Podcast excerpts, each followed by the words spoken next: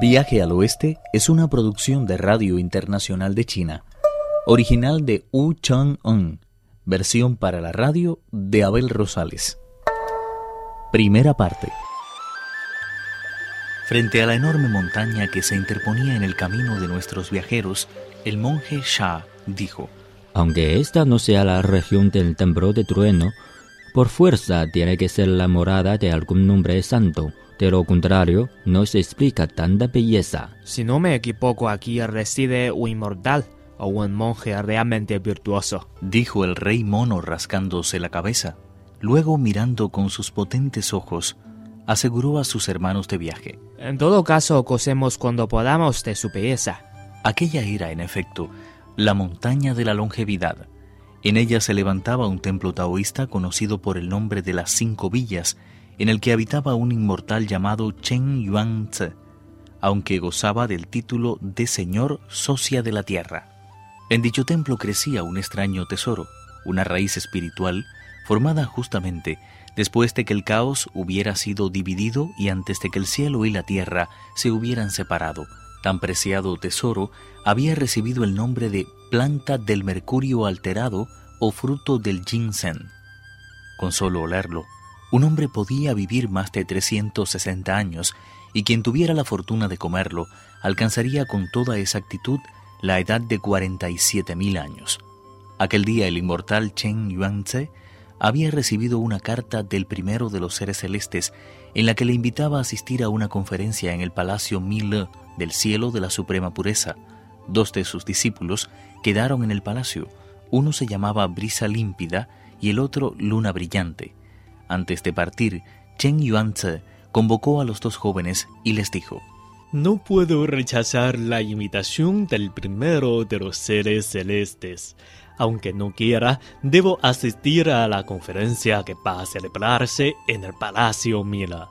Ustedes se quedan aquí con los ojos bien abiertos, ya que espero la visita de un viejo amigo.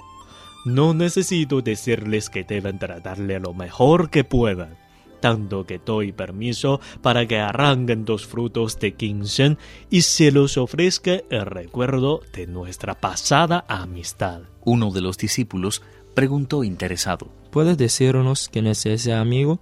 Sabiéndolo de antemano, podremos tratarle con mayor reverencia. Es un monje muy virtuoso procedente del gran imperio de los Dan, en las tierras del este. Se llaman Tripitaka y se dirige al paraíso occidental en busca de las escrituras de Buda. Según Confucio, no es aconsejable mantener contactos con quienes siguen un camino distinto al nuestro. ¿Para qué relacionarnos con un monje budista cuando nosotros pertenecemos al ministerio de la Gran Monada? Has de saber que ese monje no es otro que la reencarnación tras cigarra de oro, según discípulo de Buda, el anciano sabio del oeste. Entablé relación con él hace aproximadamente 500 años. En aquella ocasión, varios seguidores de Buda me presentaron sus respetos y él tuvo la delicadeza de servirme el té con sus propias manos. Desde entonces no he dejado de tenerle por un amigo auténtico. Tras esa explicación, los dos jóvenes inmortales no pusieron más reparos a los deseos de su maestro, que les recalcó a la hora de marcharse. No olviden que esos frutos se están contados. Pueden ofrecerle dos, ninguno más. La última vez que abrimos el jardín, comimos dos de esos frutos, así que deben que quedar unos 28. No cogeremos ni uno más de los que han dicho. Me temo de todas formas que los discípulos de Tripitaka son un poco mal educados. Sería conveniente, por tanto, que no se enteraran de la existencia de estos frutos. Tras repetir sus recomendaciones, el gran inmortal subió a las regiones superiores, seguido del resto de sus discípulos. Mientras esto sucedía, el monje Tang y sus tres discípulos habían iniciado ya la ascensión de la montaña. Jadeantes levantaron la cabeza y vieron un grupo de altas construcciones que se confundían con el verdor de los bambúes y los pinos. El monje preguntó, ¿Qué clase de lugar te parece que es aquel Ukun? No es ni un templo taoísta ni un monasterio budista. Lleguémonos hasta él y descubramos algo más.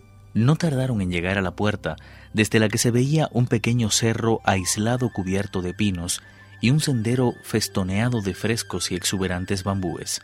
No cabía duda de que aquella era una región santa. A veces se tenía de hecho la impresión de que extraños pájaros azulados traían nuevas de Wang Mu y de que los fenis portaban en sus picos rollos escritos por el propio Lao Tse. La riqueza de aquel noble paisaje taoísta era tal que la vista no se cansaba de recorrerlo una y otra vez. Sin lugar a dudas, aquella era una morada de auténticos inmortales.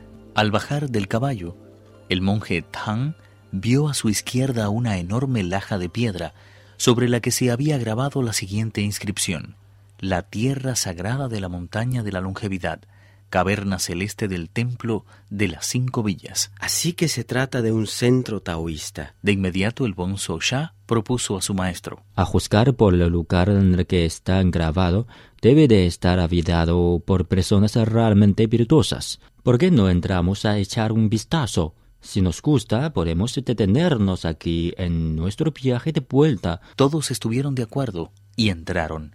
A ambos lados de la segunda puerta había un par de tiras de Año Nuevo en las que podía leerse Casa inmortal en la que la juventud es la única dueña y señora.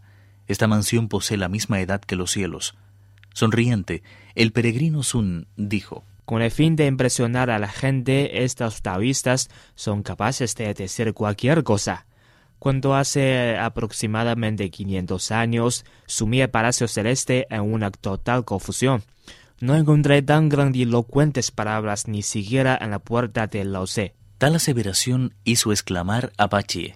¿Eso qué importa? Ahora lo que tenemos que hacer es entrar cuanto antes. Quién sabe, a lo mejor estos taoístas tienen guardado ahí dentro algo realmente valioso. No habían transpuesto la segunda puerta cuando le salieron al encuentro dos jóvenes de aspecto saludable, tanto corporal como espiritualmente. Viendo lo selecto de sus vestimentas, era fácil colegir que no se trataba de vulgares muchachos. Eran, en efecto, dos mancebos divinos que respondían a los nombres de Brisa límpida y Luna brillante.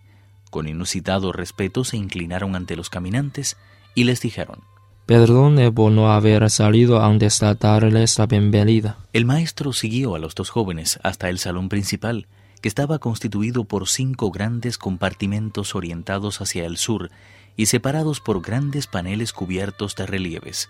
Los dos jóvenes descorrieron una sola de estas particiones e hicieron entrar al monje Tang en el compartimiento del centro. De una de las paredes colgaba un larguísimo rollo en el que habían sido bordados a cinco colores los caracteres del cielo y la tierra. Justamente debajo de él había una mesa lacada de cinabrio rojo para el ofrecimiento de incienso, sobre la que descansaba una urna de oro amarillo. Junto a ella se veían varias varillas de productos aromáticos. El monje Tang tomó un poco de incienso con la mano izquierda y lo depositó en el quemador. Se inclinó después tres veces seguidas y, volviéndose hacia los jóvenes, les dijo, No hay duda de que este templo de las cinco villas forma parte del paraíso occidental. ¿Cómo es posible, por tanto, que no presten culto a los tres puros, a los reyes de los cuatro puntos cardinales o a los diferentes señores del cielo superior? ¿Pueden explicarme por qué junto al recipiente del incienso solo están escritos los caracteres del cielo y la tierra? Viaje al oeste, uno de los cuatro grandes clásicos de la literatura china. Versión para la radio, Abel Rosales. Actuaron en este capítulo Francisco Li, Pedro Wang, Juan Carlos Zamora, Lázaro Wang, Víctor Yu y Guillermo Li. Esta es una realización de Abel Rosales, quien les habla, para Radio Internacional de China.